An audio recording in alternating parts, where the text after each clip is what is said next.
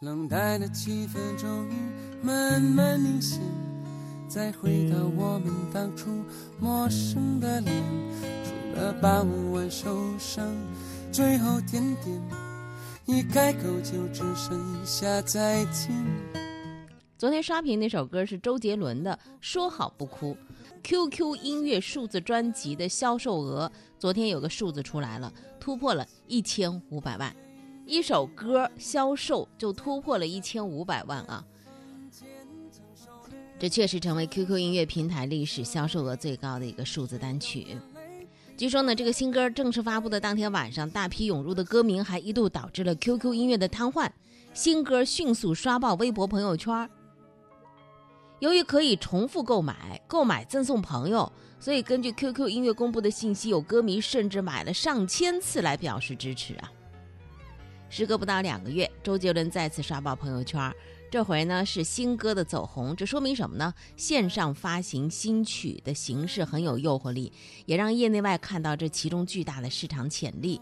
在线音乐平台从中是赚足人气。实际上，通过这样的一张专辑，在线音乐平台吸引来更多的用户。现在不都说流量为王吗？确实够王的啊！一夜之间赚一千五百万。这应该是昨天的一件大事儿吧。如果说这个周杰伦的手机连着这个微信到账的话，他的手机一直是响着，微信到账三元，微信到账三元啊！天亮之后不知还有多少呢？神级的数字。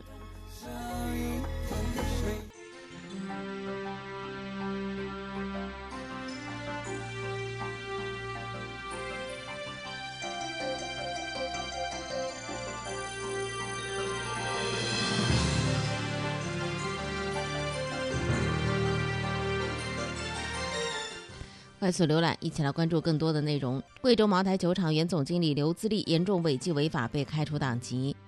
十七号的上午，港铁的东涌线一辆列车在红磡站发生出轨事故，造成八人受伤，事故原因正在调查。中车株洲电机公司十七号发布时速四百公里的永磁高铁电机，为我国的轨道交通牵引传动技术升级换代奠定了基础。辽宁庄河市一个小学被指用洗衣粉来清洗学生的餐具，当地政府十七号通报，涉事学校的负责人被停职，由市教育局保障师生用餐。国办印发意见，促进全民健身和体育消费，提出实施全民健身行动，努力打造百姓身边的健身组织和十五分钟健身圈。北京将全面推行社区弹性工作制，采取上门服务、预约服务等形式，全时段响应服务居民，延长社区服务活动设施的开放时间。接下来呢，我们来关注财经方面的部分资讯内容。国家统计局在昨天发布了今年八月份七十个大中城市住宅销售价格的统计数据。从房价上涨和下跌的城市数量来看，房价上涨的城市数量是五十五个，环比上月六十个。减少五个城市。从安居客的线上数据来看，八月份一线城市当中，北京、广州新增挂牌的房源量下降，上海、深圳呈上升的趋势，其中深圳的增幅达到百分之六点九。这是全国主要城市的房价的数据啊。来看一下的话，你会发现八月份的楼市调控还是严的，这样的趋势在一线城市更明显，二三线城市的房地产市场有点冷热不均，主要跟各个地方的具体环境是有关系的。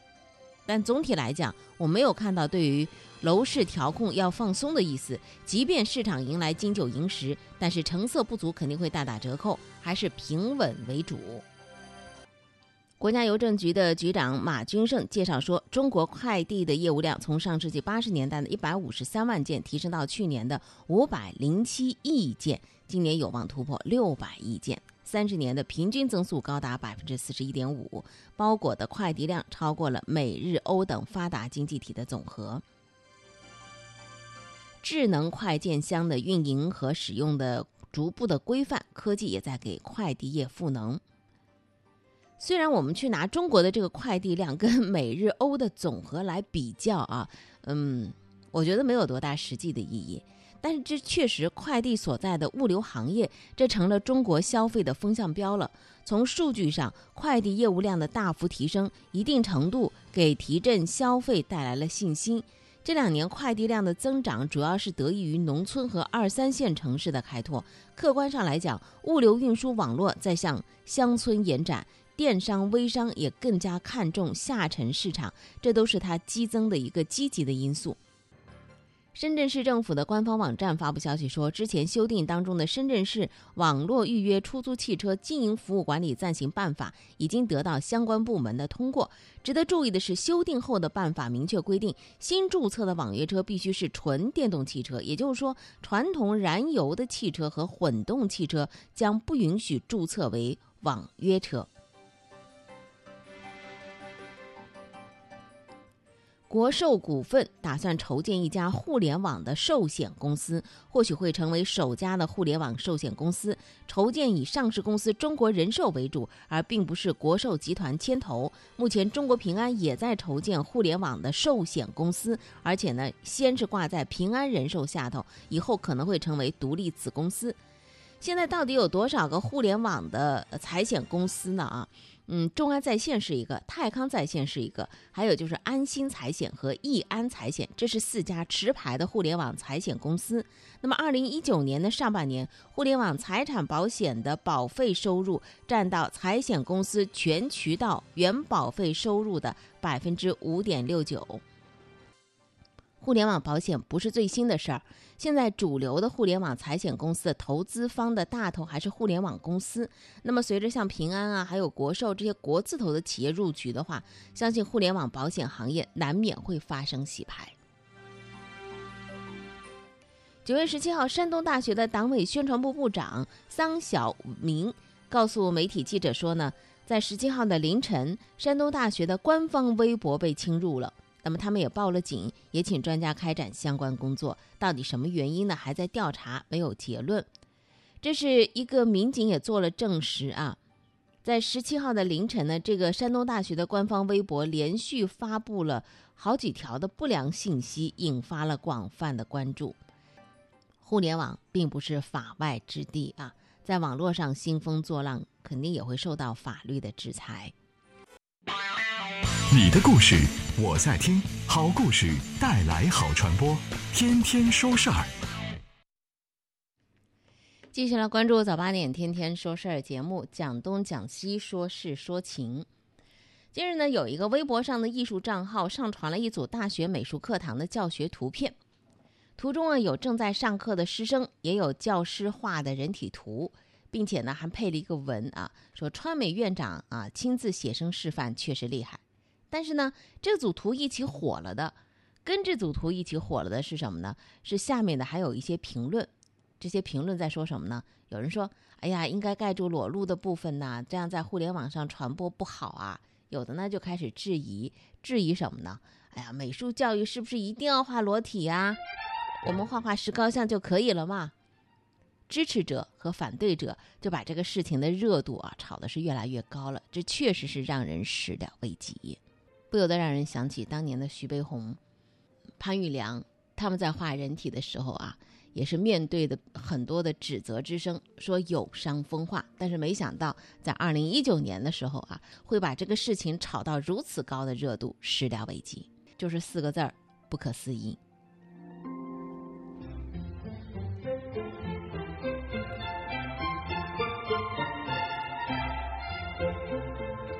不可思议的事情呢，着实也蛮多的。有一个电商平台，它有个关键词儿叫“代追”。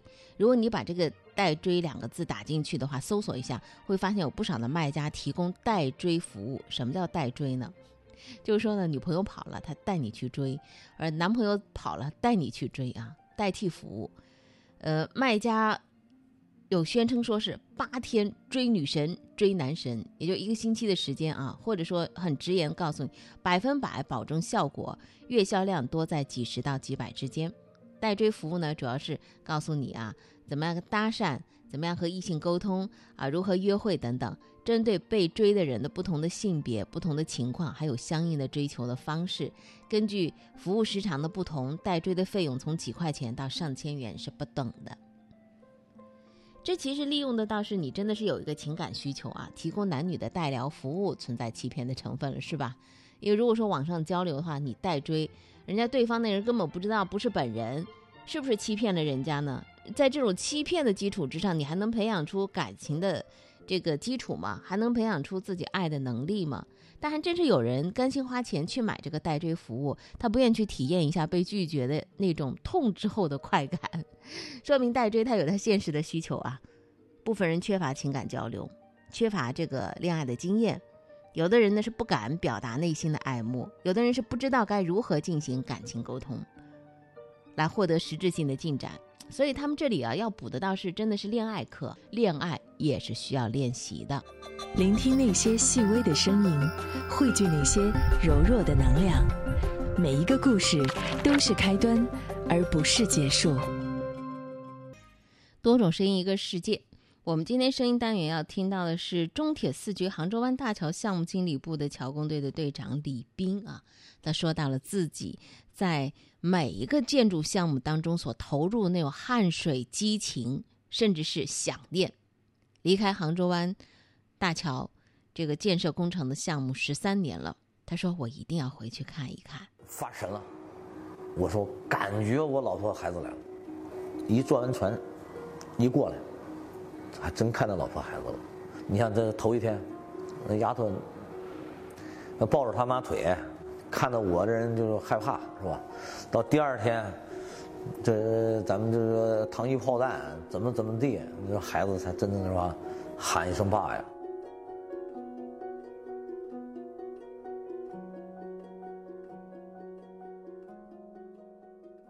呃，我是二零零三年从。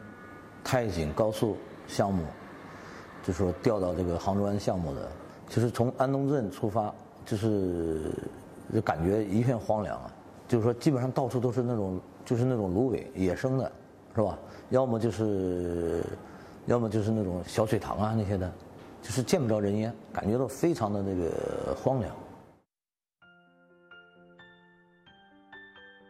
我是我们项目部经理部，就是桥工队的。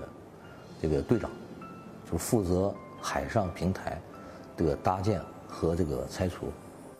因为就是说，你像我们是排头兵，我们就是说把这个平台搭完了以后，就是这个桩基施工，施工完了以后，我们要把那个这个钻孔平台，我们要给它拆掉，然后进入这个承台和墩身的施工。施工完毕以后啊，我们再把这个工作平台拆除。拆除了以后，我们就是说进入一个下一个循环，因为这个杭州湾它是世界三大强潮海湾之一，特别明显的。你像那个每年的，就是说农历八月十五到八月十八，我们站在那个栈桥上看那个潮水，它等于说就是顺着那个海岸线，就是说能看到的地方，就是感觉就是一道水墙啊，就是直接就是往岸上就扑过去了。你像我们这些旱鸭子，是吧？呃，初次见见识到这个潮汐这个力量的时候，是吧？就是有一次我们那个管桩，当时就是靠在平台上，那个潮大到什么程度？那个履带吊一起，那个底下那个管桩稍微悬一点以后，底下悬空了。当时现场那个情况就是，我如果说不是说年轻，手脚还算麻利的，就是一个手抓着钢丝绳，一个手抓着背垒梁啊，我是直接就掉到海里了。那是估计现在骨头都找不着了。我是零三年六个月到七月来的，然后是零六年七月份走的。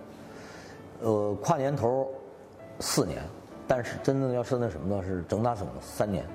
其实我在这里这么长时间，好像就是回去了两次，老婆带着孩子，呃。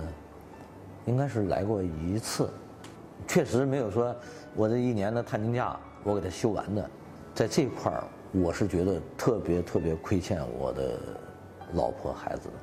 其实我们单位哈，像我这种情况的，就是半边户，是吧？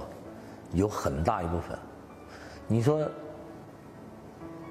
我还算是比较幸运的是吧？我真正的我老婆生孩子的时候。我是休假休了，我我我过去、现在、将来三年的假，我全部攒起来了，提前一个礼拜回去。你看我参加工作也是三三年了，最西边就是说兰新铁路，最东边就是说这个浙江，就是说这个宁波，这最南边就是说应该跑到这个广州，就是我们这个广广州广元路高架桥，往西南那边又跑到贵州，是吧？跑到望谟参加过那个高速公路建设，我就是。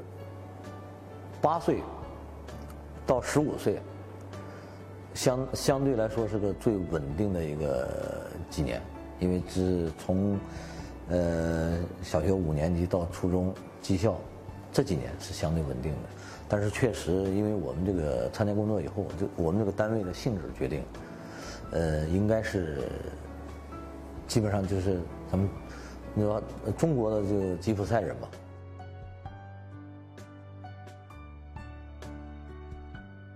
哎呀其实真的，真的像我们这种普通人，我觉得，你像杭州湾世界第一跨海大桥，我不管怎么说，你像我们这些平头百姓，我们这些平平平凡的人，我觉得我在这干了，我在这努力了，我流下了汗水，留下了这个身影，是吧？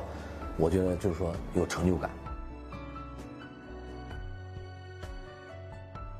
如果说我精力，就是说能达得到的话。你像人说六十退休，但是我个人而言，我感觉五十五岁退休，咱也不要好车，咱两口子，我说两口子我就当候鸟，我就是该赚的赚，该玩的玩，是吧？好好陪陪老婆。并不是耕耘就有收获。当泪水流干后，生命还是那么脆弱，多残忍！你和我就像流星滑落，多绚烂，飞驰而过，点亮黑夜最美烟火。多想你在我身旁，看命运变幻无常，体会着。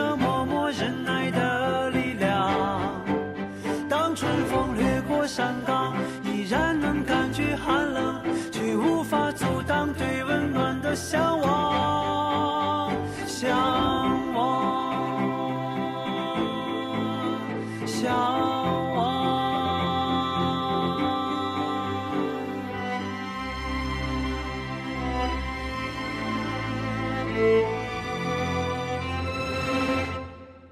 呢，央行发布了一个二零一九年的消费者金融素养的调查简要报道，显示，二零一九年的这个第一个季度，信用卡的超过半年没有偿信贷总额达到多少呢？七百九十七点四三亿元，这是九年前的十倍。呃，信用卡没有还钱啊，这个猛增意味着什么呢？就中国人不爱存钱呗，爱花钱了。但是还有一个，还有一个，就是二零一八中国养老前景的调查报告显示，十八到三十四岁的年轻人月平均储蓄一千三百三十九元。那么你能存多少钱呢？每个月？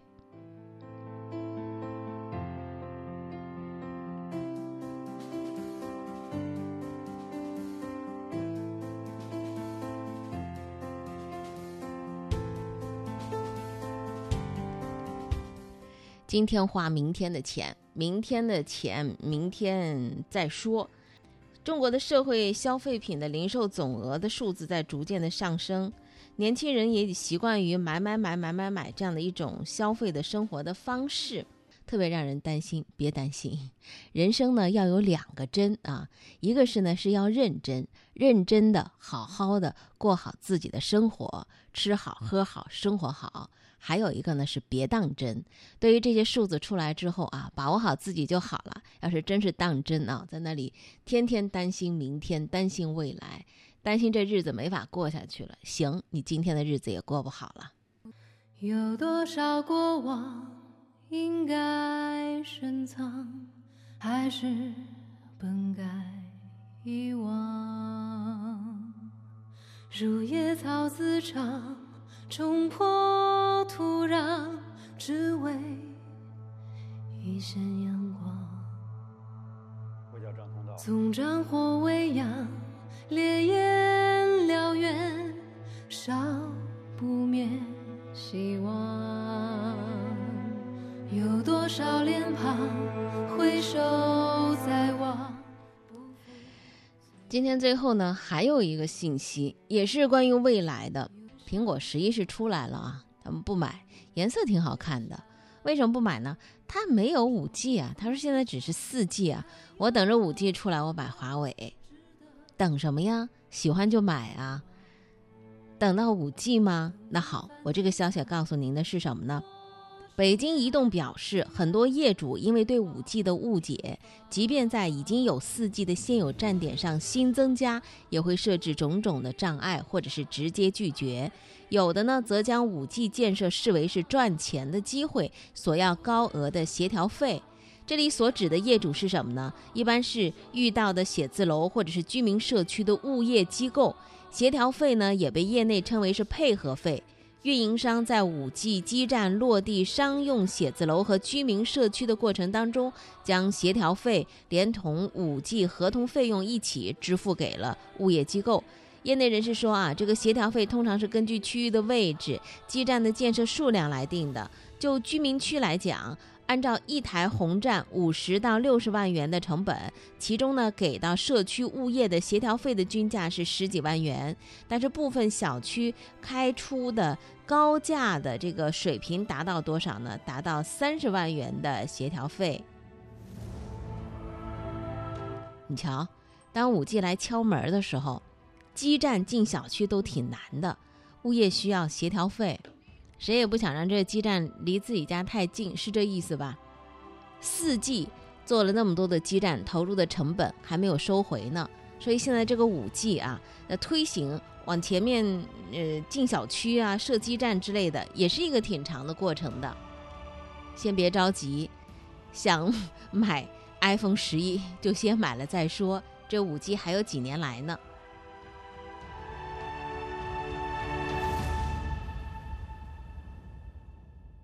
生活是志趣相投者的狂欢，听说事儿是对这种生活的赞同。感谢各位的收听。另外，喜马拉雅的“听说事儿吧”是我们另外的音频的分享平台，更多的一些内容。另外，同名的微博和微信的平台也可以关注不同内容的分发。好，感谢收听今天早八点《天天说事儿》节目，生活比新闻更。